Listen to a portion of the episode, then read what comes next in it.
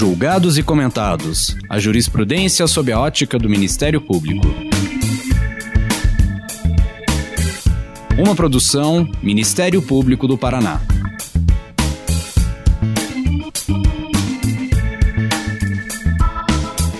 Olá, estamos começando mais um episódio do Julgados e Comentados, nosso podcast para falar dos julgamentos mais relevantes sob a ótica do Ministério Público. Eu sou Eduardo Cambi, promotor de justiça do Ministério Público do Paraná, e hoje eu converso com o colega Edilson Vitorelli, procurador da República do Ministério Público Federal em São Paulo.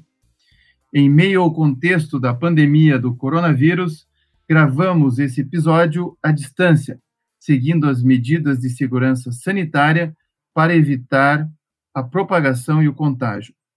Hoje conversaremos sobre o caso Penthurst State School and Hospital versus Haldeman, julgado pela Suprema Corte no início da década de 80 do século passado e que trata da internação de pessoas com doença mental.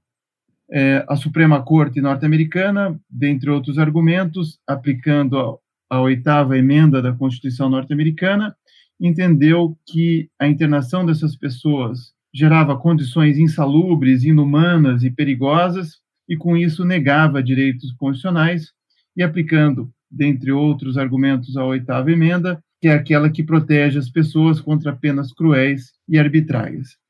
Edilson, por favor, se apresenta aqui para os nossos ouvintes, diz quem você é, um pouco da tua trajetória é, acadêmica e profissional. Olá, Eduardo Cambi, muito boa tarde. Muito obrigado por me receber virtualmente aqui no seu podcast. É um grande prazer. Obrigado ao Ministério Público do Paraná por esse convite. É, eu sou Edilson Vitorelli, sou procurador da República há 11 anos, é, sou doutor e pós-doutor em Direito Processual Civil e sempre estudei nas meus, nos meus trabalhos aquilo que eu faço no Ministério Público Federal, que é processo coletivo.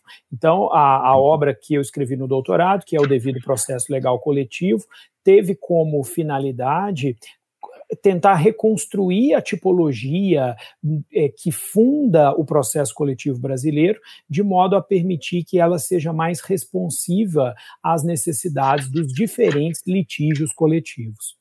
É, nesse período do doutorado, eu estudei é, nos Estados Unidos e lá tomei contato com os julgados da Suprema Corte dos Estados Unidos, que eu analiso no livro, e um deles é esse que a gente vai discutir hoje, que tem muito a dizer para o Brasil, porque trata de um problema de saúde, que é o problema que nós estamos vivendo hoje, trata de um problema de saúde mental e de desinstitucionalização psiquiátrica, que é uma questão também debatida no Brasil, e trata de uma outra coisa que o Ministério Público lida frequentemente, que são problemas complexos, problemas de políticas públicas complexas que afetam vários subgrupos distintos. Então é realmente um prazer estar aqui com você discutindo esse caso.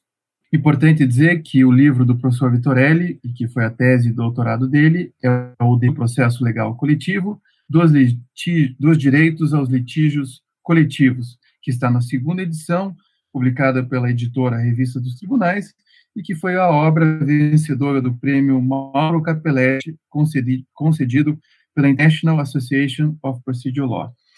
Edilson, por que, que você escolheu esse caso? E fala um pouquinho mais sobre ele e, a partir dele, nós vamos tratar de como o Ministério Público pode lidar com a resolução de casos complexos. Eu escolhi esse caso porque esse caso mostra é, as pessoas certas, com o objetivo certo, fazendo as coisas erradas. E, e, isso é uma coisa com a qual a gente acaba lidando muito em casos complexos. Então, a pauta de direito material desse caso é a desinstitucionalização psiquiátrica que é um objetivo considerado nobre, importante, é, da modernidade. Né? É, hoje nós temos tecnologias mais humanas para tratar os, as pessoas que, que têm doenças psíquicas, e essas tecnologias não demandam, em regra, institucionalização. Claro que há exceções, há casos em que a institucionalização é recomendada, mas não são todos os casos. Aqui no Brasil, a gente tem o famoso é, livro da, da é, jornalista Daniela Arpex, que fala do hospital psiquiátrico lá de Minas Gerais, em Barbacena, que também tem uma história muito parecida com é, esse caso que nós estamos discutindo. Então, é, esse, esse é, caso Penhurst, é, é um, trata de um hospital que foi construído é, em 1908, chegou a ter uma população de internos na casa de mais de 500 pessoas, em condições é, de habitação absolutamente subhumanas. É, isso foi, foi identificado na década hum, de 70, basicamente ao longo da década de 70, é, por reportagens de televisão. Então, aqui, do mesmo jeito que a gente teve um livro, lá nos Estados Unidos eles tiveram reportagens de televisão e as pessoas ficaram sabendo do horror que era esse hospital. Só que aí você tem um problema público complexo para resolver.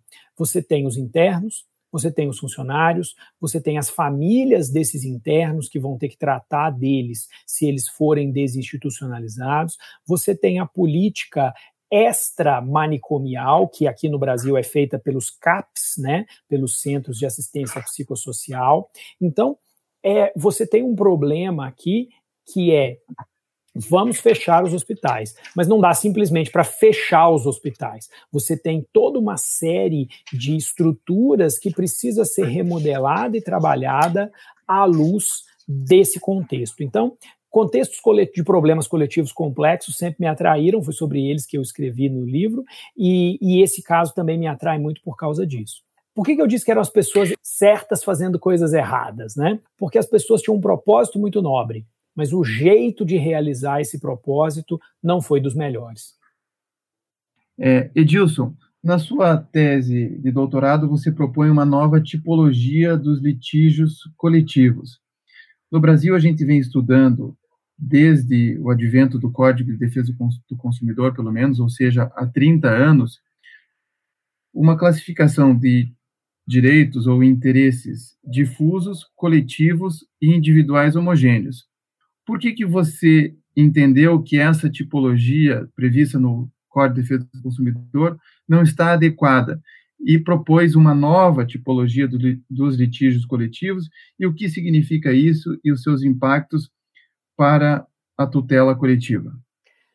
Bom, se você consultar a jurisprudência do STJ nos últimos 20 anos, então de 2000 para cá, é, a gente nota que o único impacto concreto dessa tipologia, direitos difusos, coletivos, individuais homogêneos, é causar polêmica. Causar polêmica de cunho processual, que não tem nada a ver com a solução do direito material, com a solução dos problemas que envolvem os grupos que estão impactados pelos litígios coletivos. É, eu, eu nem acho que isso seja uma coisa é, imprevisível. Na verdade, se a gente pega os próprios os textos escritos pelos próprios autores do anteprojeto, o objetivo dessa tipologia dos direitos difusos, coletivos e individuais homogêneos era garantir que todo tipo de conflito coletivo pudesse ser judicializado é, isso, essa missão foi cumprida. Então a categoria cumpriu aquilo que os seus designers esperavam que ela fizesse. O problema é que a partir daí nós ficamos congelados por ela e nós perdemos um tempo imenso. Tem até questões de concurso perguntando isso, tentando classificar situações dentro dessas categorias. E isso não resolve nada. O problema que é os dois problemas centrais que o processo coletivo tem. Primeiro, como conduzir bem o processo, sendo que os titulares do direito não participam desse processo? E segundo, como garantir que o território, que os, as pessoas, né, que são as, as pessoas que foram é, afetadas, tenham um resultado social significativo. É, no fundo, é isso que importa, é isso que importava no caso Penhurst. Pouco importa saber se é, o direito envolvido ali das pessoas internadas é difuso, coletivo e do homogêneo. O que me interessa é como que eu vou conduzir o processo para que esse processo atenda bem a esse grupo, sendo que ele não vai participar do processo, e segundo, como que eu obtenho um bom resultado para esse grupo. Então, a categoria, essas categorias, direitos difusos, coletivos, individuais homogêneos, já cumpriram o papel que os seus designers estabeleceram para elas. Daí para frente, o que nós temos é polêmica inútil. Bom, daí você vem e propõe uma nova tipologia. Essa tipologia você define da seguinte forma: litígios locais, litígios globais e litígios irradiados.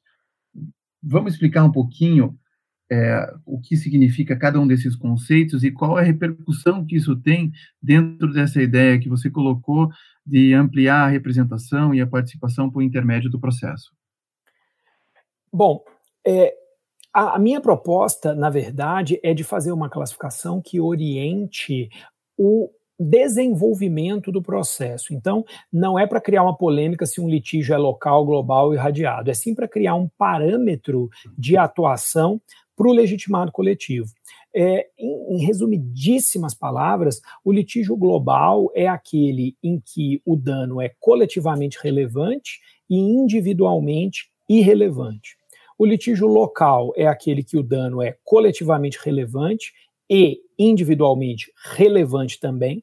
E o litígio irradiado é aquele em que o dano é coletivamente relevante e ele é ele, ele incide sobre as pessoas que compõem o grupo de maneiras qualitativa e quantitativamente distintas, de modo que você tem pessoas mais afetadas e menos afetadas. É, a minha ideia é que esses três, essas três categorias sirvam como um indicativo, um parâmetro para é, para que o legitimado saiba como se comportar e para que ele saiba que objetivo ele vai perseguir no processo coletivo.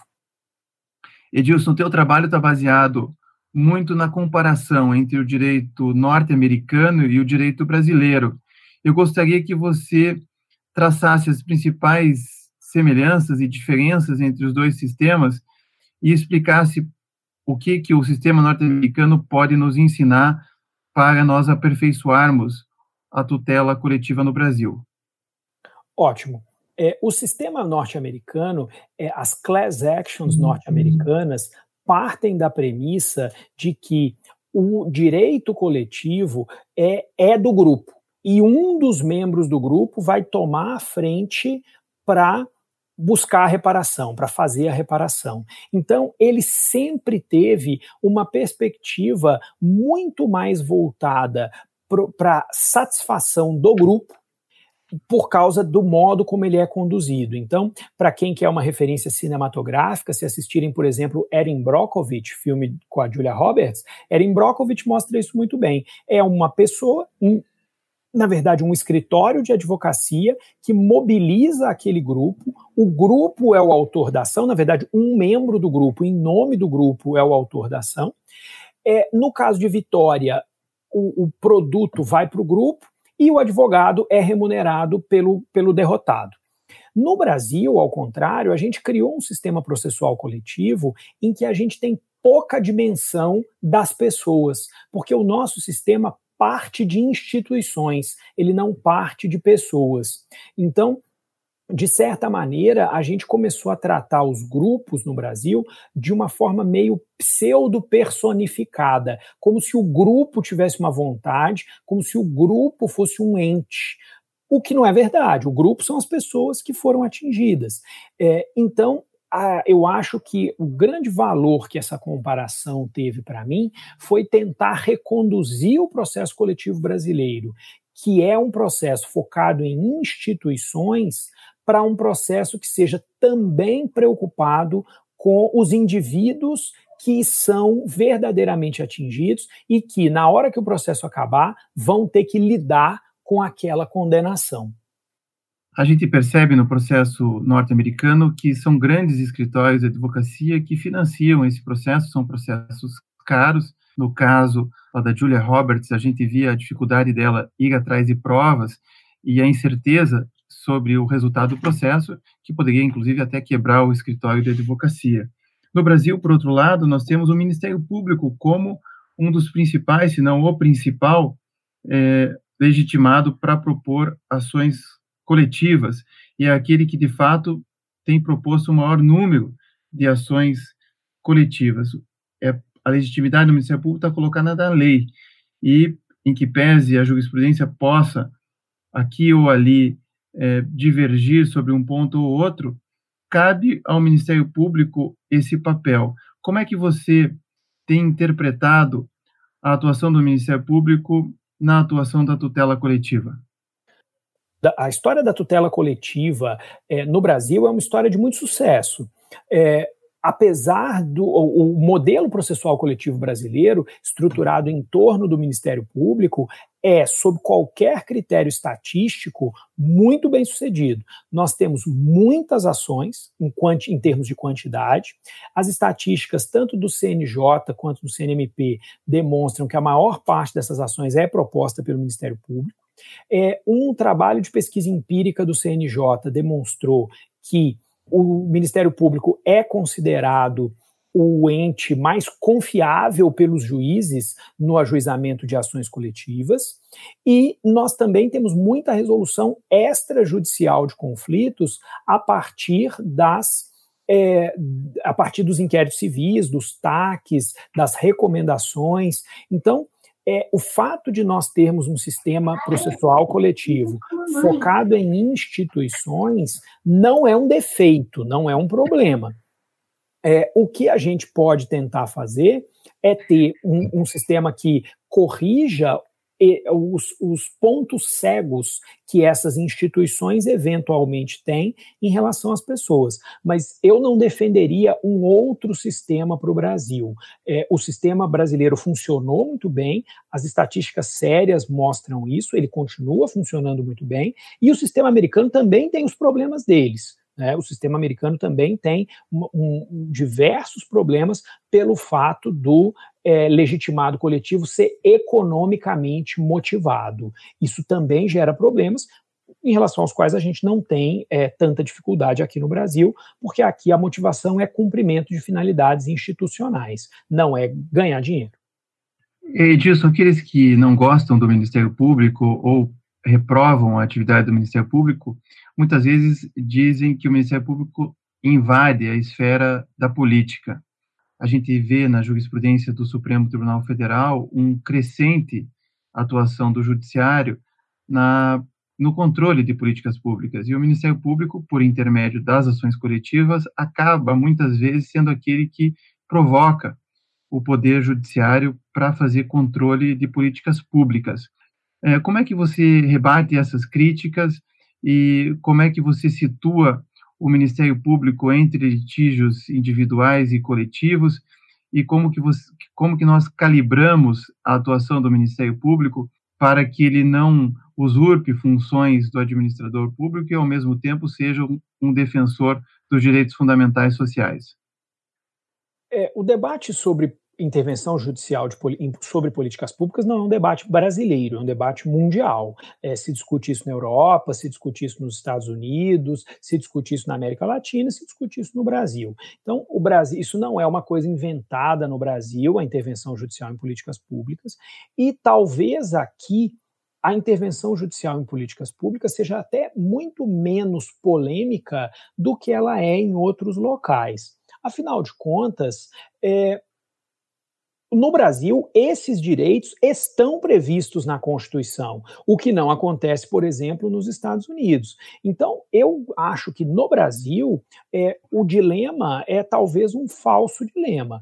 Ou nós vamos dizer que as políticas públicas são algum tipo de modalidade de condução pública insindicável, né? Ou seja, vamos dar uma soberania total ao administrador e dizer que a Constituição não vale. Então, quando a Constituição diz que todos têm direito à saúde, lá no artigo 196, quando ela diz que todos têm direito à educação, lá no artigo 205, na verdade, você rabisca a palavra direito e diz que todos têm uma expectativa de saúde, uma expectativa de educação, seria a primeira alternativa, ou a gente vai ter que admitir a intervenção judicial, porque a partir do momento que é direito, o judiciário intervém. Então, eu acho que para nós no Brasil, esse seria um falso dilema, porque está na Constituição, então é direito, então pode ser judicializado.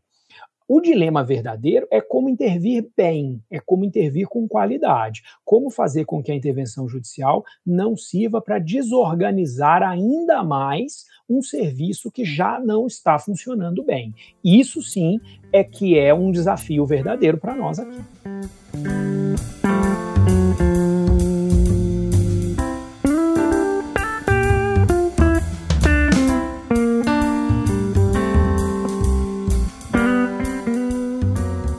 Edilson, vamos retomar falando da atuação excelente, ou a melhor atuação possível do Ministério Público.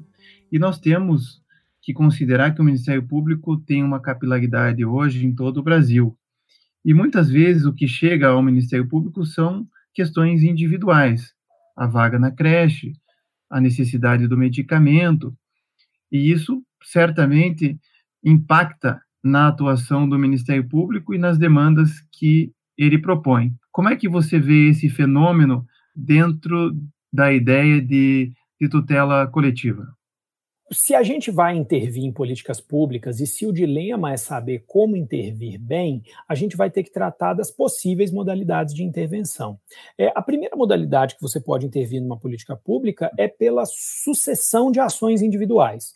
Então, em vez de você propor é, uma ação coletiva, a gente cria uma lógica de cada um por si, Deus por todos. É, quem quiser e quem puder procurar o advogado, a defensoria pública ou o Ministério Público, vai ter uma ação individual e a gente vai pedir uma decisão judicial para que aquela pessoa receba aquela política pública. É, esse é o pior jeito possível, embora ele seja o mais comum. É, ele é o mais comum porque na, nessa intervenção atomizada, o impacto parece pequeno. Então, é mais fácil o juiz dar uma ordem para colocar uma criança numa creche do que colocar 5 mil. E é mais fácil o juiz dar 5 mil ordens para colocar uma criança em uma creche do que uma ordem para colocar 5 mil crianças na creche. Então, é, essa é a, modalidade, vamos dizer assim, tradicional. Só que ela é a pior possível, porque aí o serviço que já era desorganizado se desorganiza ainda mais, porque você começa a é, é, estabelecer pessoas que estão entrando sem critério e, consequentemente, você estabelece mais sobrecarga para o sistema. Bom, é, diante disso, o Ministério Público tem que aperfeiçoar a sua atuação para representar melhor a sociedade, o Ministério Público como uma ponte entre o Estado e a sociedade. Mas isso vai variar muito se o litígio for global, se o litígio for local ou se o litígio for irradiado, não é? Exatamente. Se o litígio for global, como os indivíduos são pouco afetados pelo litígio, então é mais tranquilo. É, o Ministério Público pode buscar uma reparação que beneficie a sociedade como um todo, talvez não necessariamente aquelas pessoas que foram atingidas. Se o litígio for local, a preocupação deve ser, aí sim, de satisfazer aqueles indivíduos que foram lesados. Então, se você tem uma, um dano ambiental numa terra indígena, por exemplo, a primeira preocupação é resolver o problema dos índios e não propriamente o problema ambiental. O problema ambiental é, vai, nesse caso, especificamente nesse caso, é, ficar em segundo plano, porque ali você tem um grupo especificamente impactado que precisa ser considerado em primeiro lugar. Nos litígios irradiados, que são aqueles que impactam sobre vários subgrupos distintos, e aí a situação mais desafiadora é a gente tentar estabelecer é, uma relação entre esses subgrupos, de modo a ver quais são mais importantes quando relacionados aos outros, né? Quando considerados os outros subgrupos impactados. Então, é, isso é muito difícil de fazer. É o caso da implementação de políticas públicas. Como que eu vou interferir numa política pública, por exemplo, de educação, sem prejudicar aquelas crianças que já estão sendo atendidas? Então, é muito difícil é, que a gente consiga estabelecer esses critérios. De modo geral, é, o que, que a gente buscaria? Fazer com que essa intervenção prestigiasse as pessoas que foram mais lesadas, aqueles subgrupos que são mais atingidos. E aí a gente tem um grande desafio que é a isonomia, tratar desigualmente os desiguais, fazer com que o processo beneficie mais as pessoas que estão em pior situação. Edilson, você termina o livro é, fazendo uma pergunta, né? O último tópico do livro é como fazer um processo do tipo town meeting. Explica para nós o que é town meeting, até porque a gente vive dentro do Ministério Público, por recomendações, inclusive do Conselho Nacional do Ministério Público, a necessidade muitas vezes de fazer audiências públicas. Em que medida essas audiências públicas precisam ser feitas pelo Ministério Público e, e o que seria esse modelo processual do town meeting? É, o que, no fundo, o que a minha classificação de litígios pretende fornecer ao membro do Ministério Público é uma caixa de ferramentas para lidar com situações diferentes. Ou, ou, talvez melhor, na verdade, a caixa de ferramentas a gente já tem. O que a minha classificação pretende oferecer é o manual para usar essas ferramentas na situação certa. É, audiências públicas são ótimos, é uma ótima ferramenta. Assim como um prego é uma ótima ferramenta, um martelo é uma ótima ferramenta para bater um prego. Mas se você usar um martelo para é, colocar um parafuso, ele provavelmente vai ser uma péssima ferramenta. Audiências públicas são excelentes, desde que elas sejam aplicadas de uma maneira, em um contexto que elas possam chegar no resultado que se quer.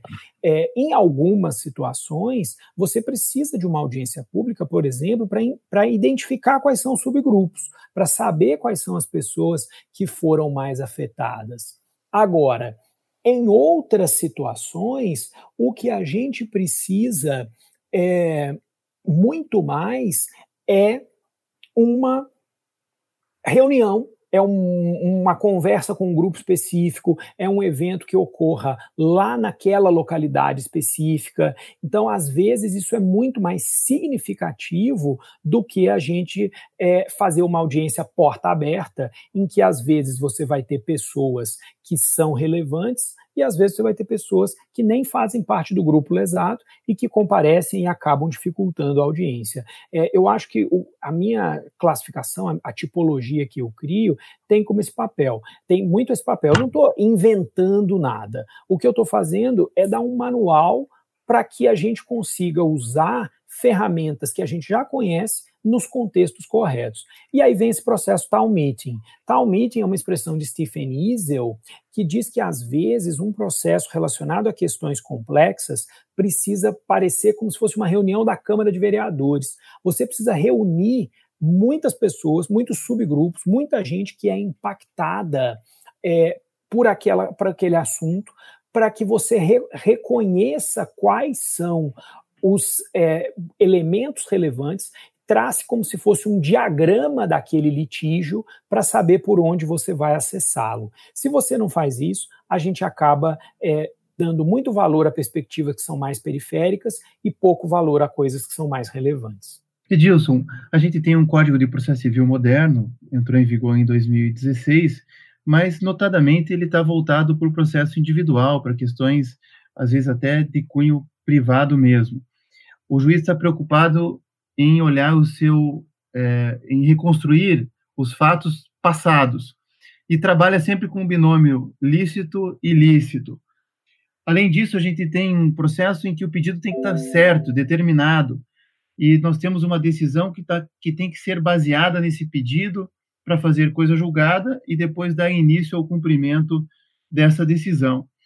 É, como é que você vê esse modelo de processo civil é, dentro da resolução de questões complexas que envolvem políticas públicas, por exemplo, o caso que nós estamos falando de reforma das instituições psiquiátricas, em que é, nem sempre há um consenso na própria ciência a respeito daquilo que se vive, ou mesmo esse, essa questão da pandemia do coronavírus, onde há uma série de questões complexas envolvidas que vão muito além da saúde pública, envolvem também a, a economia, né? Existem muitas, muitos prefeitos hoje no Brasil que preferem abrir é, o comércio, romper com o isolamento social, porque não tem casos significativos nas suas cidades. Como é que você vê o processo civil tradicional e como trabalhar com o processo estrutural dentro de um modelo que não foi pensado para ele?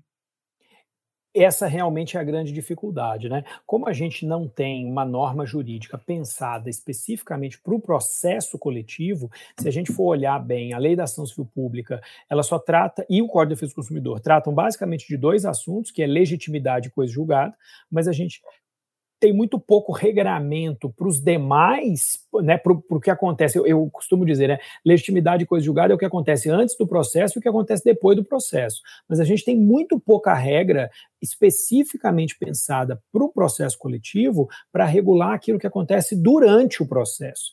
E isso faz com que é, esse durante fique na aplicação do Código de Processo Civil, que não foi pensado para esse contexto, é, e que, consequentemente, é, vai ter que ser generosamente adaptado para que as suas disposições atendam às necessidades do processo coletivo.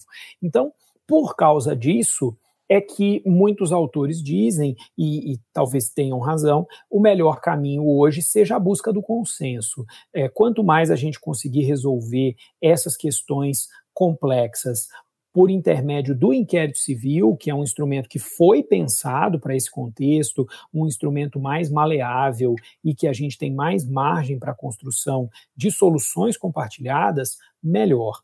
É, a gente precisa ter a consciência de que nem o processo, nem o sistema de justiça são a solução para todos os problemas do mundo. É, não se pode viver na ilusão de que é, o gestor público é sempre incompetente e que na hora que alguém mandar, ele se tornará competente e, por obediência, fará aquilo que é certo. Muitas vezes o problema é que é muito complexo e a gente vai ter que usar o processo, talvez, para destravar os caminhos para que esse problema seja resolvido e não para que o processo seja a solução. Porque se a gente esperar que o processo seja a solução, a gente vai acabar se frustrando. Vitorelli, você trabalhou em várias forças-tarefas envolvendo casos complexos, como o caso Mariana, o caso Brumadinho e agora a questão do coronavírus. O que, que esses casos é, ensinam e qual é o movimento que nós podemos fazer na doutrina e dentro do Ministério Público a partir das lições que nós extraímos de casos complexos? Eu acho que, no fundo, é, eu sou um otimista. Eu acho que a gente tem conseguido lidar bem com casos complexos, acho que a gente tem conseguido produzir não apenas bons resultados práticos, como boa doutrina sobre esse assunto. A comunidade que estuda processo civil no Brasil é muito boa, mas, sobretudo, a comunidade que estuda processo coletivo é muito qualificada. Então, eu acho que a gente tem conseguido, os relatórios do CNMP mostram que a gente tem conseguido bons resultados empíricos, e acho que a, a fartura doutrinária mostra que a gente tem conseguido bons resultados teóricos. Claro que sempre há algo que se avançar, sempre sempre há o que se fazer, mas eu acho que, de modo geral, tanto a nossa doutrina quanto a nossa prática do processo coletivo evoluiu muito desde os anos 1990, sobretudo nos últimos anos. Acho que a gente tem tido cada vez mais trabalhos interessantes relacionados a esse cenário.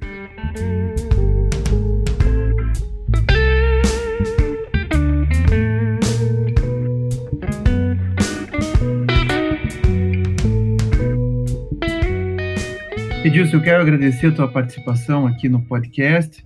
Você é sempre muito bem-vindo para falar conosco sobre direito processual, sobre direito constitucional e também lançar esse olhar sobre a atuação do Ministério Público. Eu que agradeço muito a gentileza do convite do Ministério Público do Paraná e seu, Eduardo Cambi, é, para participar do podcast. Eu fico sempre à disposição. Não se esqueça de curtir ou de se inscrever em nossas redes sociais e assinar nosso podcast no aplicativo de sua preferência. Você também pode participar da elaboração dos julgados e comentados. Para sugerir um tema, encaminhar dúvidas ou comentários, envie para a gente pelo e-mail julgados e comentados mppr.mp.br ou pelas nossas redes sociais. Muito obrigado e até a próxima! Uma produção Ministério Público do Paraná.